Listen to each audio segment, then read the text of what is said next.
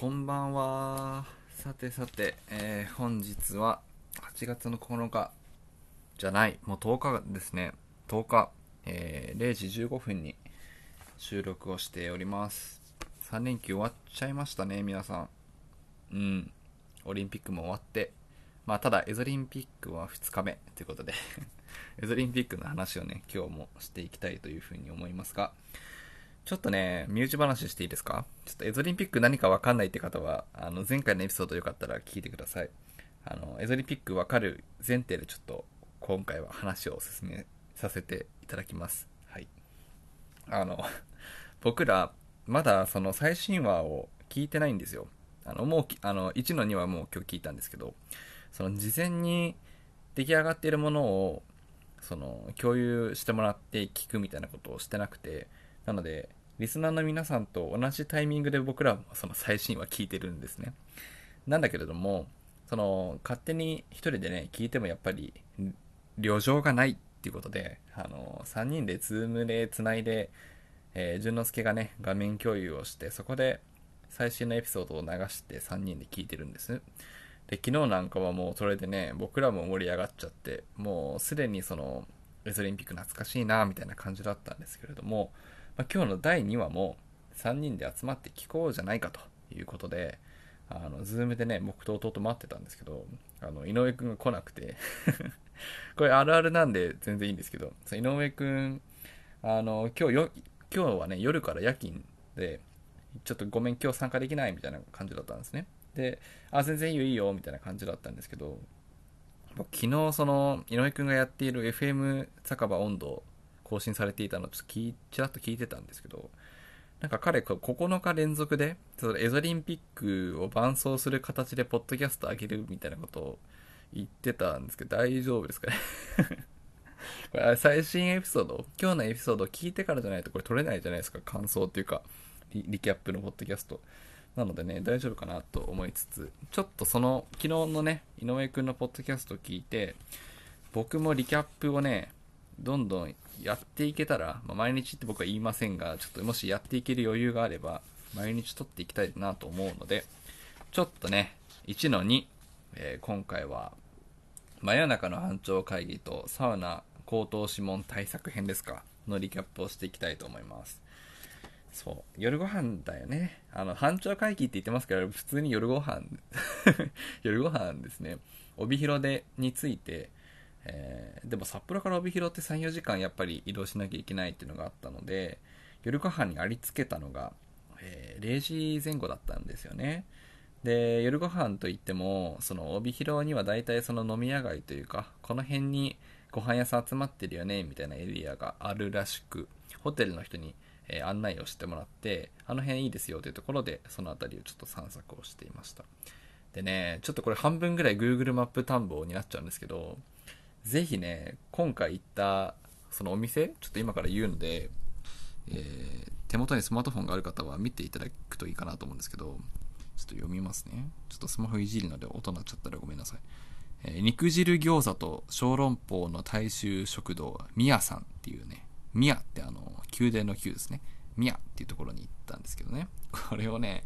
ぜひ調べてほしいんですよ。調べていただくとわかるのが、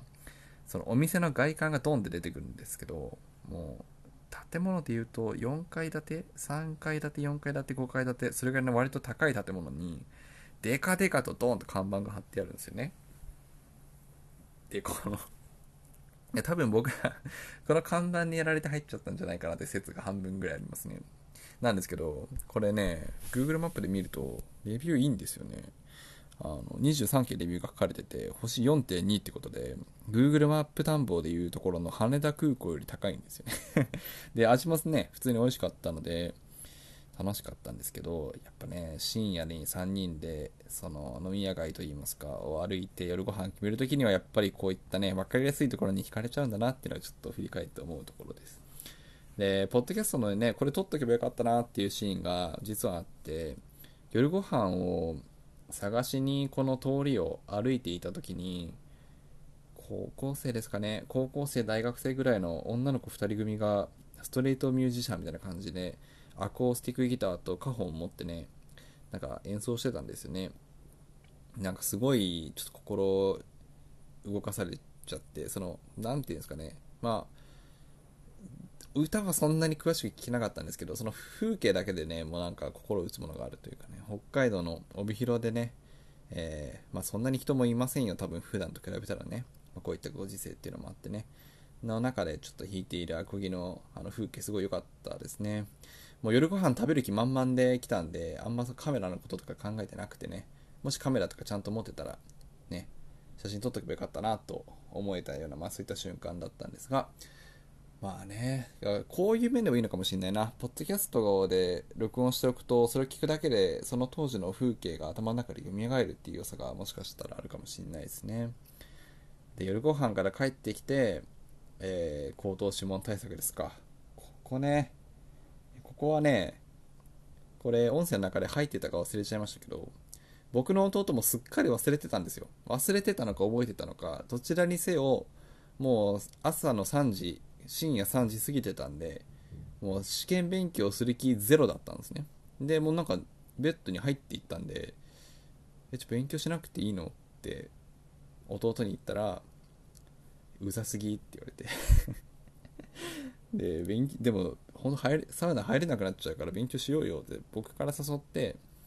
そしたら、ならどうせならポッドキャスト撮るわって言って、あの、エピソードが撮られたんですけど、いや僕個人的にはあの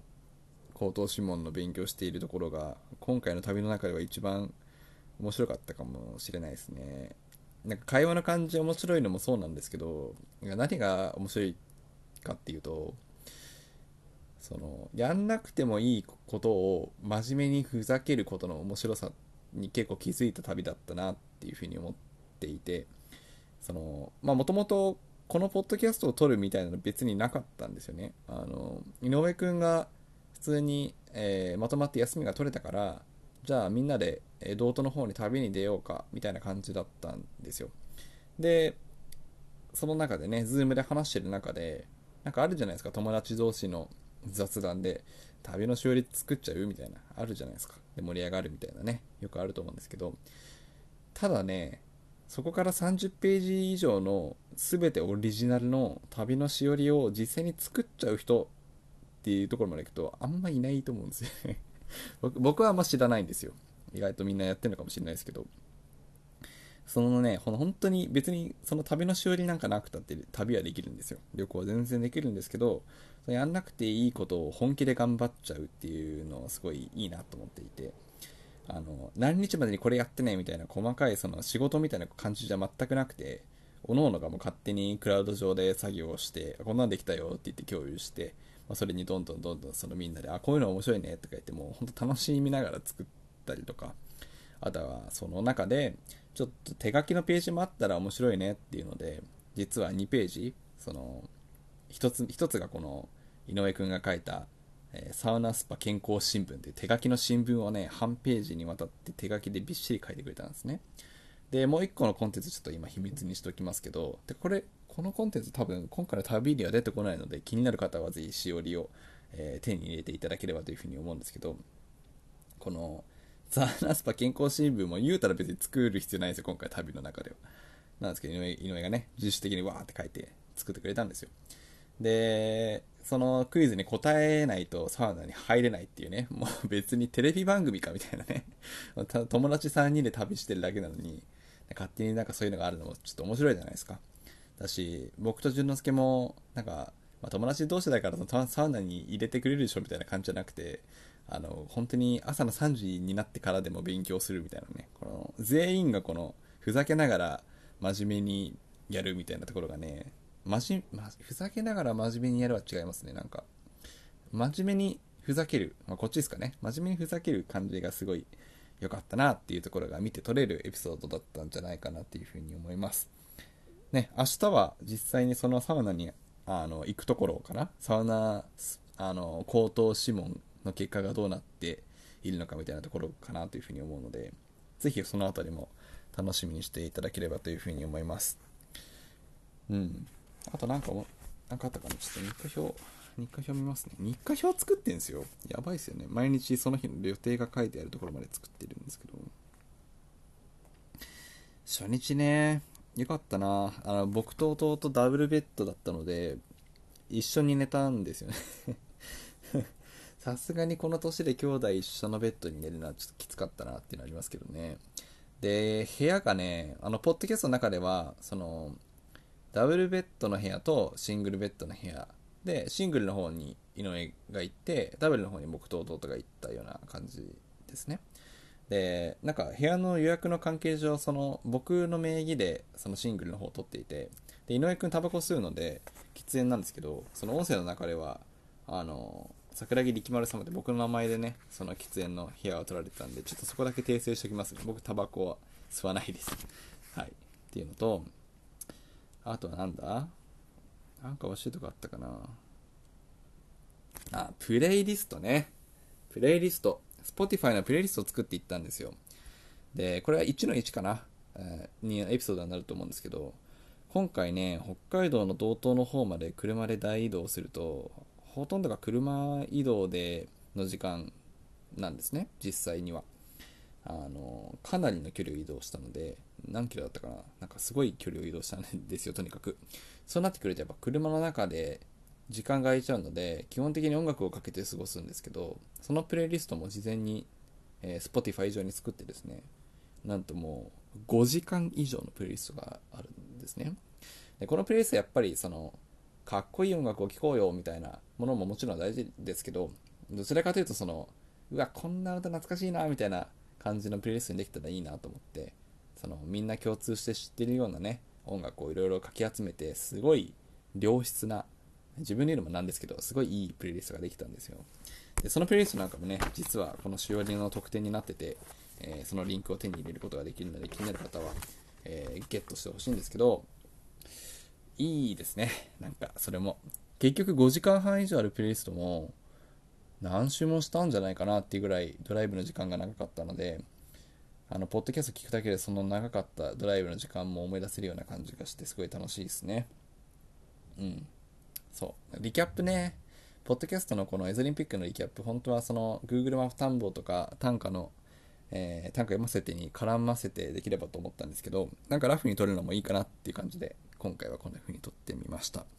また明日の回をぜひ楽しみにしていただいて、感想があったらね、ぜひホームページの方に、そのエゾリンピックのホームページっていうのが今あって、そこの一番下に感想とかフィードバックを送っていただけるあのフォームがあるんですね。でそこにわーって打ち込んでもらって送信してもらうと、